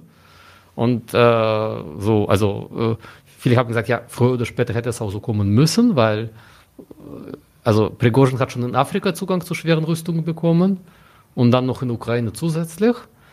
Und dann gibt es einfach so einen entscheidenden Moment von, er verlangt mehr Versorgung mit Munition und schweren Waffen und jemand im Verteidigungsministerium muss er sich dafür verantwortlich zeichnen, dass er eine faktisch illegale Organisation Kriegsgerät aushändigt.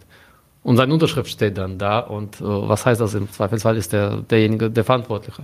Und das ist jetzt nicht der Verteidigungsminister oder mhm. auch nicht so irgendwie ein äh, Verwaltungschef vom mhm. Lager, also so ein Feinrich ist das meist in Russland, sondern schon ein höherer Offizier, der dann sagt, entschuldigt bitte, aber mein Kopf ist in der Schlinge, wenn ich das mache. Äh, genau. Äh, dieser Punkt von Staat ruft Bürger dazu auf verfassungsmäßige Ordnung zu verteidigen, ist natürlich ein Anzeichen von Verzweiflung, weil, also so explizit hat es Putin nicht gesagt, hat nur gesagt, konsolidieren wir uns, schließen wir uns alle zusammen. Weil das wäre ja wiederum ein weiterer Schritt zur Aufweichung von Gewaltmonopol, wenn Staat zivile Bevölkerung zu irgendwelchen Aktionen aufruft.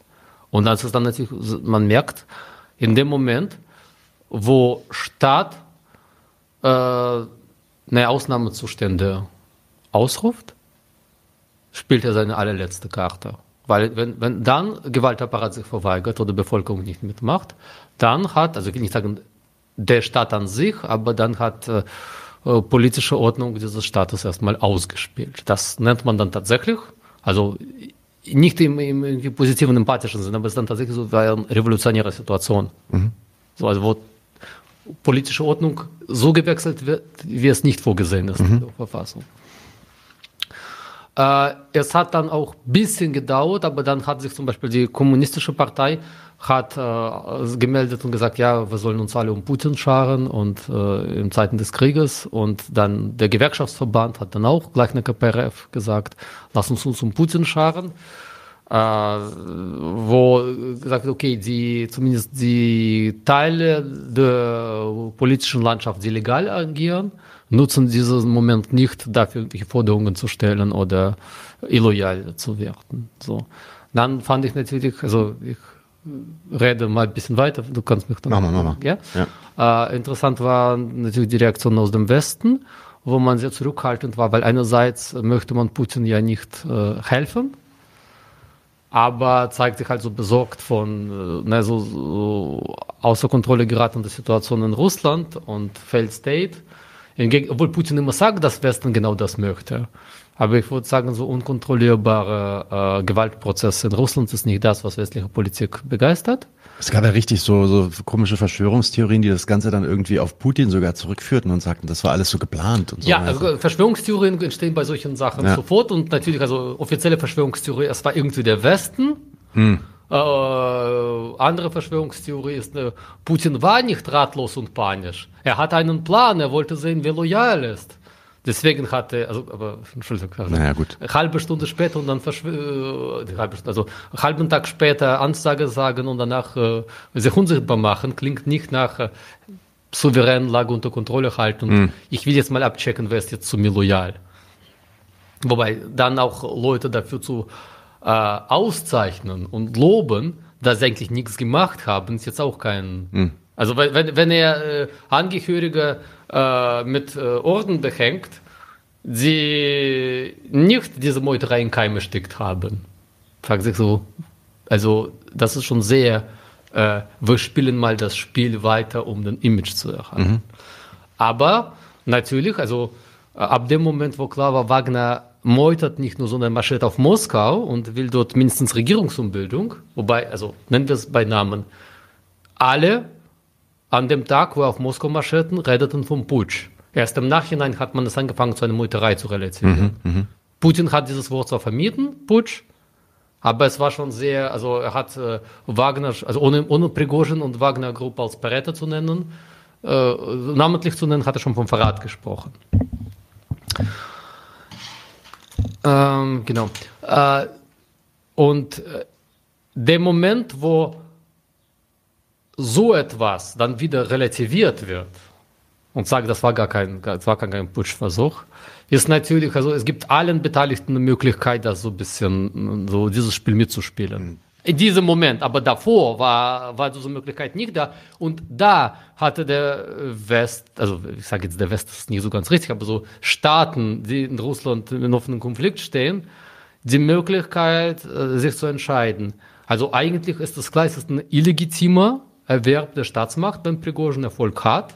Es ist nicht vorgesehen durch Verfassung.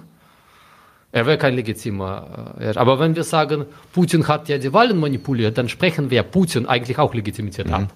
Das, das ist so ein bisschen so, man betrachtet zwar Putin als legitimen Staatspräsidenten, erkennt ihn als solchen an, verhandelt mit ihm, im Gegensatz zu Lukaschenko, mhm. bei dem man gesagt hat, den erkennen wir gar nicht mehr an. So, mhm. Bei Putin, man kann nicht Chef einer Atommacht sagen, du bist nicht legitimer Staatschef. Ja und wir verhandeln mit jemand anderem. Aber äh, bei so einem Moment bietet Gelegenheit, ihm die Legitimität komplett abzusprechen und sagen, jetzt verhandeln wir nicht gar nicht mit dir. Du hast Wahlen gefälscht, wir verhandeln stattdessen mit dem Typen, äh, der dich äh, auf gewaltsame Weise gestützt hat. Das, das ist dann natürlich, äh, das kann man sich elegant ausreden zu sagen, wenn, also Staatsputsch ist ein No-Go, aber wenn eine illegitime Regierung weggeputscht wird, dann kann man noch reden. Dann kann man ja äh, den Putschisten sagen, so, und jetzt muss der Wahlen abhalten und, und, und. Und man ging ja davon aus, Wagner ist zwar mediale Figur, äh, Prigozhin ist mediale Figur, aber hat nicht seine eigene politische Kraft. Er hat nicht seine politische Anhängerschaft. Also zum Beispiel Strelkov Girkin hat äh, auch so äh, sein ewiger Wiedersehen Konkurrent. Er hat keinen Zugriff auf irgendeine bewaffnete Gruppe, mhm. Aber hat halt so politische Anhänger, die sich mit ihm treffen, ihm applaudieren. Sie haben noch keine, keine Organisationsform haben. Neulich haben diesen Club, der Club der wütenden Patrioten gegründet. Wir verlinken den Text darüber drunter. Äh, ähm, aber äh, Wagner hatte nicht geschafft, sich einen politischen Standbein aufzubauen. Das heißt, er wird äh, irgendwo Anhänger sich suchen müssen, also muss er mit jemandem verhandeln. Dann ist die Frage, mit wem wird er dann verhandeln und was hat er für Verhandlungsmasse? Seine Verhandlungsmasse ist übersichtlich. Oppositionelle freilassen, und Krieg beenden. Und da Wagner ganze Zeit vorher Signale gesendet hat, wir können mit Ukraine auch verhandeln, die sind würdige Gegner, hat sie nicht als Nazis, äh, Drogenabhängige und Homosexuelle, Originalwort, benutze ich jetzt nicht, beschimpft, sondern, ah, würdige Gegner, na klar, da kann man dann auch sich auf etwas einigen. Er hat auch immer gesagt, so, unsere Ziele wären dann das zu behalten, was wir bisher geschafft haben, uns, das Originalton quasi, uns zu krallen also jetzt, ne, also man merkt, ne, er redet Klartext. Er sagt nicht, das ist unser Land schon immer gewesen, sondern ne, wir haben uns was gekrallt und den Nagel gerissen und das sollten wir vielleicht bei Verhandlungen so behalten. So, also mit der, mit der Ausgangspunkt, äh, das machte viele Oppositionelle, die ihn vorher als Inbegriff des Bösen betrachtet haben. Also ne, es dauerte 24 Stunden. In diesen 24 Stunden hat äh, Michael Khodorkovsky, dieser ehemalige Oligarch und Anwärter, also Nawalnys Konkurrent um den Titelchef der liberalen Opposition. Einige Nawalnys Anhänger und äh, einige Teile der liberalen Opposition in Exil tatsächlich geschafft, irgendwas zu posten von Westen, verhandle mit Wagner, Westen, unterstützt Wagner, schick dem Munition, mach das, ergreift den Chance, Wagner ist besser als Putin. Davor war ziemlicher Konsens. Wenn wir Putin kritisieren, zeigen wir auf Wagner und sagen, das das, was ist das Schlimmste, was Putins Regime hervorgebracht hat. Und Wagner-Leute werden irgendwann zurückkommen äh, aus dem Krieg. Und was dann beginnt, und er ist also quasi, also er war einfach im Begriff von widerlich, grausam, unberechenbar, äh, kriminell. Und auf einmal haben sie gesagt, ja, mit dem wird man eher verhandeln als mit Putin. Und er, besonders beeindruckend war Post von Lubov Sobel. Lubov Sobel war in Moskau äh, also Vertra Vertrauensperson von Nawalny und hat ver ver vergeblich versucht, für kommunale und lokale Parlament zu kandidieren.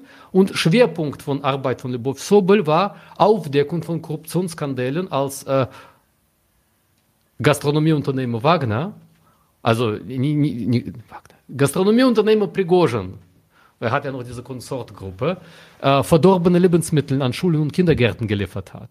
Und Kinder haben sich Vergiftung geholt. Mhm. Und sie wurde bedroht und ihr Ehemann wurde bedroht und ihre Familie wurde bedroht. Und sie ist jetzt im Ausland und postet wirklich, ja, äh, Prigozhin und seine äh, Unternehmen haben mich und meine Familie bedroht, aber jetzt ist alles egal. Äh, jetzt muss man Gelegenheit der Stunde ergreifen und was mit Prigozhin anfangen.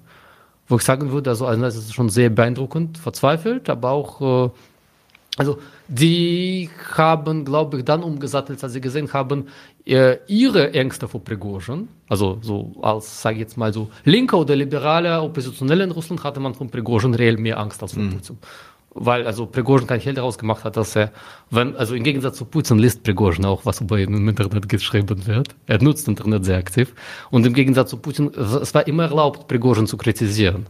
Das heißt aber, er liest auch alles, was man über ihn geschrieben hat. Dass alle Leute, die vorher was über ihn geschrieben haben, über den Herrn Komponisten, wussten, dass er eventuell Besuch bei Musikkritikern machen wird. Weil er, er, er macht klar, so, ich löse Probleme auf meine Weise, wenn Ja. ich jetzt Vorschlag habe. Ja. Ja. Wir nennen dann diese Sendung Hol den Vorschlaghammer. Hol den Vorschlaghammer raus. genau. Oder Musik, deutsche Klassiktour nach Moskau.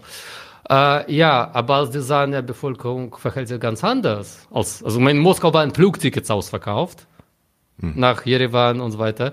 Äh, es äh, wurde auch äh, mit großer Schadenfreude berichtet, welche Angehörige von welchen Ministern und Leuten aus dem engen Putin-Kreis ins Ausland geflogen sind. Geflogen. Zum Urlaub machen. Ja, klar.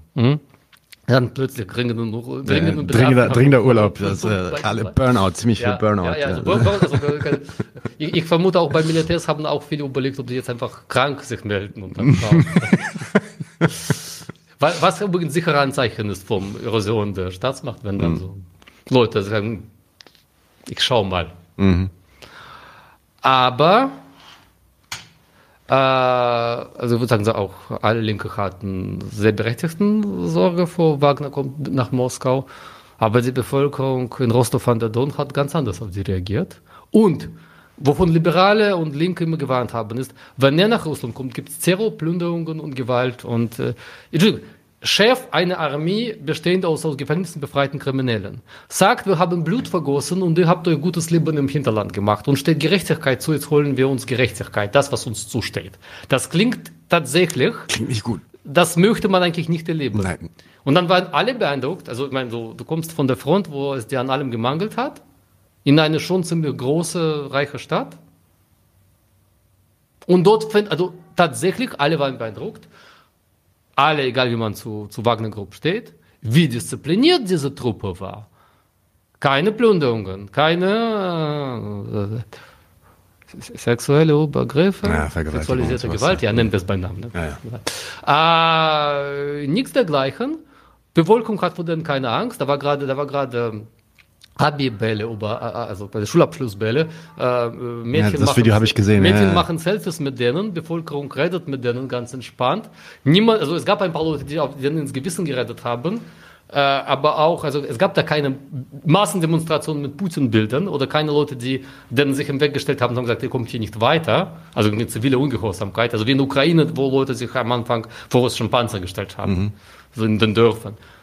Bevölkerung hat gar keine Angst vor, vor Wagner. Für die ist der, für uns Intellektuelle aus Moskau ist der im Begriff des Bösen, der Verkommenheit und Superbösewicht. Für die ist der Stimme der, der, des Volkes. Und wenn er sagt, äh, ich, äh, ich äh, werde jetzt den Eliten Ich gehe aufräumen. machen, ich Ja. gehe aufräumen, sagen sie, mach mal. Also jetzt auch äh, irgendwie, wo ist da diese berühmte Popularität von Putin? Wo, wo waren die fanatischen Putin-Anhänger, die gesagt haben, Wladimir Wladimirovich ist doch der äh, einzig legitime Politiker in diesem Land? Was immer die Propaganda sagt, wo, wo, davon war einfach nicht zu sehen. Und dann, glaube ich, haben tatsächlich an dem Moment haben, äh, sind viele Oppositionelle der Versuchung erlegen, liberale Oppositionelle zu sagen, okay, dann ist Wagner nicht der Bösewicht, sondern ist irgendwie so ein bisschen oppositionell auf Abwägen. So einerseits, andererseits. Und ich, meine, ich, ich kann auch jederzeit sagen, der war ja gar nicht, das hat mir Stadt befohlen, tut mir leid, also ganze, die ganze Politik wurde ja nicht von mir bestimmt. Ich hatte nicht die Idee, in Ukraine einzumarschieren. Äh, und äh, genau, also na natürlich, glaube ich, war schon klar, irgendwie dann sind politische Gefangene Verhandlungsmasse. Und jeder, der mit Westen verhandeln ähm, möchte, wird womit anfangen? Mit politischer Gefangene freilassen. Also war dieses Signal von, äh, bitte, wenn du Moskau einnimmst und mit Eliten, äh, mit Vorschlaghammer in der Hand redest, vergiss nicht, politische Gefangene sind deine Verhandlungsmasse. Du kannst dir damit im Westen so quasi ein Türchen aufmachen. Äh, Sekunde, ich schau mal. Äh, ah ja, ich glaube noch was zu der Reaktion der Bevölkerung. Das darf man nicht vergessen, weil viele Leute denken so, Wagner wäre überall so empfangen worden. Die Gebiete um die ukrainische Grenze drumherum, Gebiete Bryansk, Voronezh, Rostov, sind diejenigen mit dem stärksten Unterstützung für Krieg. Dort treffen auch, äh, naja, Raketen und Geschosse ein. Dort äh, fühlen sich Leute quasi auch, also hm, sie sagen so, wenn Krieg beginnt, sind wir die Ersten. Wenn, wenn NATO einmarschiert, sind wir die Ersten, die dran sind. Und äh, dort gibt es auch vergleichsweise viele Freiwillige. Und dort äh, gerade in Rostov an der Don, wo auch zum Beispiel viele Kosaken, Traditionsverbände wirken und äh, äh gab es auch viele Leute, die äh, freiwillig 2014 tatsächlich nach Donbass gegangen sind und wo auch tatsächlich überhaupt nicht dieses Bewusstsein herrscht, Donbass ist ein anderer Staat.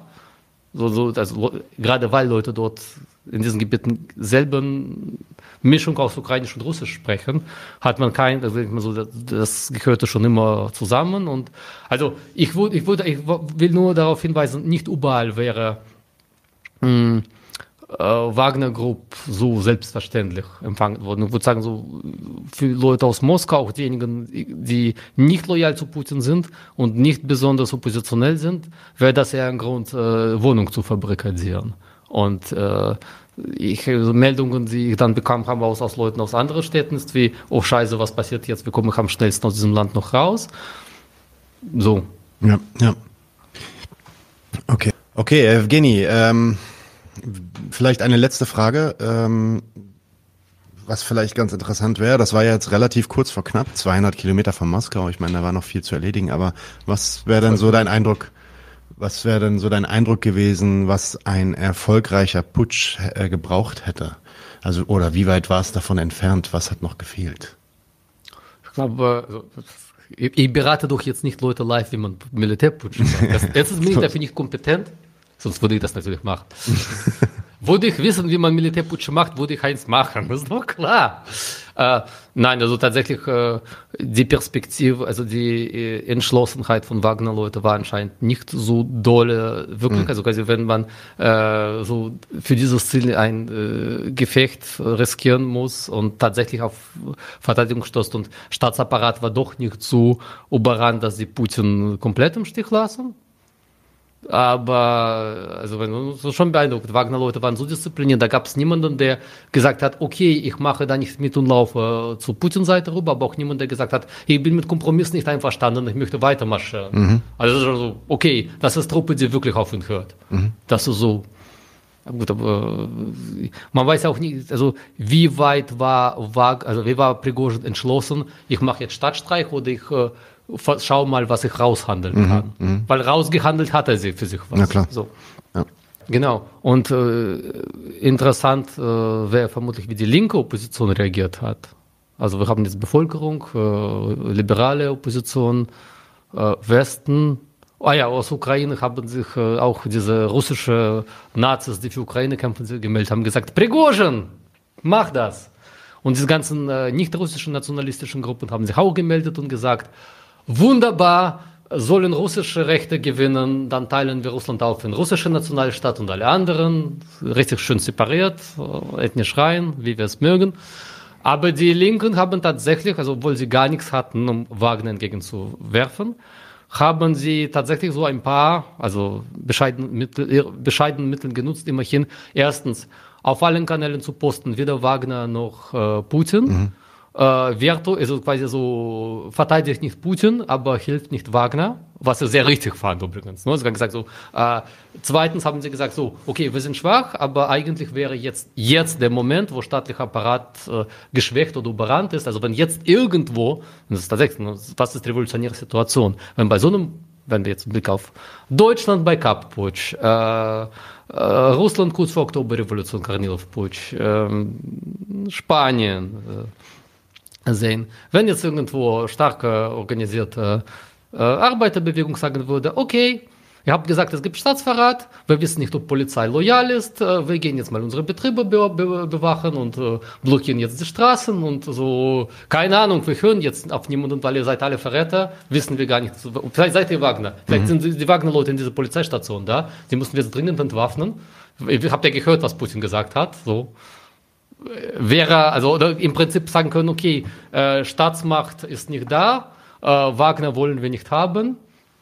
Das ist eine Bresche, in der man springen könnte. So, aber die haben schon gesagt, äh, äh, wie bescheuert ist es, irgendwas Hoffnungen auf Wagner zu setzen. Und äh, das, äh, also haben auch schon so gesagt, äh, wir müssen ganz schnell, also weil Zeit, äh, wir haben über keine Zeit, wir müssen minimal Sachen machen. Wir müssen uns alle dringend äh, vernetzen und Informationskanäle aufbauen, egal was passiert, damit wir halt zumindest Leute retten mhm. können. Mhm. Äh, und zweitens, das so, überlegt euch, was Leute sind völlig machtlos, so eine zwei Gewalten ausgeliefert und gesagt, sucht Leute, denen ihr vertraut. Sucht Leute, die auch gegen Krieg sind und vernetzt euch mit denen, schafft euch eine Umgebung, dem ihr vertraut, weil das Schlimmste, was euch äh, passieren kann, ist Auseinandersetzung mit staatlicher oder nicht staatlicher Gewalt und keine Leute, auf die ihr euch verlassen könnt. Das ist sogar existenz so quasi, ich habe jetzt keinen Tipps gegeben, wie man Militärputsche macht, aber vielleicht, was man, was man während Militärputsche ja. macht, wenn man keine Militärputsche mag und keine Militärdiktaturen. Ja. Äh, so. Und am nächsten Tag haben Linke auch ganz zutreffend gesagt, was ist das denn für Blamage, wenn Liberale auf einmal diesen Typ mit Vorschlaghammer und äh, Armee bestehend aus Kriminellen als Befreier von Putin begrüßen. Und was, was ist das überhaupt so für Elend, dass auf einmal äh, ukrainische und russische Neonazis äh, äh, zusammen mit Liberalen auf diese eine Karte setzen von Hauptsache nicht Putin? Und was, was, für, was für Blutbad würde tatsächlich äh, kommen, wenn mhm. so. Ja, ja. Hört, hört. Okay, Jewgeni, vielen Dank, dass du hier warst. Äh, viel Content, da wird es wahrscheinlich auch wieder viele Fragen und Antworten geben. Deswegen nicht Weil es ein bisschen chaotisch, aber es ist eine Woche vergangen. Es ist eine Woche her, ist sehr, sehr frisch und vielleicht gibt es auch bald wieder neue Informationen. Das heißt hoffentlich bald wieder. Jewgeni, nochmal vielen Dank, dass du hier warst. Vielen Dank an alle Zuhörer und bis bald. Leute, wir brauchen eure Hilfe. Wenn euch dieses Video gefallen hat, klickt auf Like, abonniert den Kanal und vergesst nicht das Glöckchen zu drücken, damit ihr benachrichtigt werdet, wenn wir neuen Content droppen. Außerdem solltet ihr uns überall folgen, wo wir verfügbar sind. Das ist Facebook, Instagram, Twitter und Twitch. Und wenn wir irgendwelche Ankündigungen machen oder Posts, dann shared, was das Zeug hält. Gebt uns all eure Liebe. Wir haben mittlerweile ziemlich signifikante Kosten. Wenn ihr es euch irgendwie leisten könnt, unterstützt uns doch auf Patreon. Dann kommt ihr auch in den Genuss verschiedener Vorteile, wie zum Beispiel Zugang zu unserer Discord-Community oder Zugang zu den ultrageheimen Patreon-Episoden, die wir dort posten. Außerdem könnt ihr uns natürlich auch über PayPal Spenden zukommen lassen.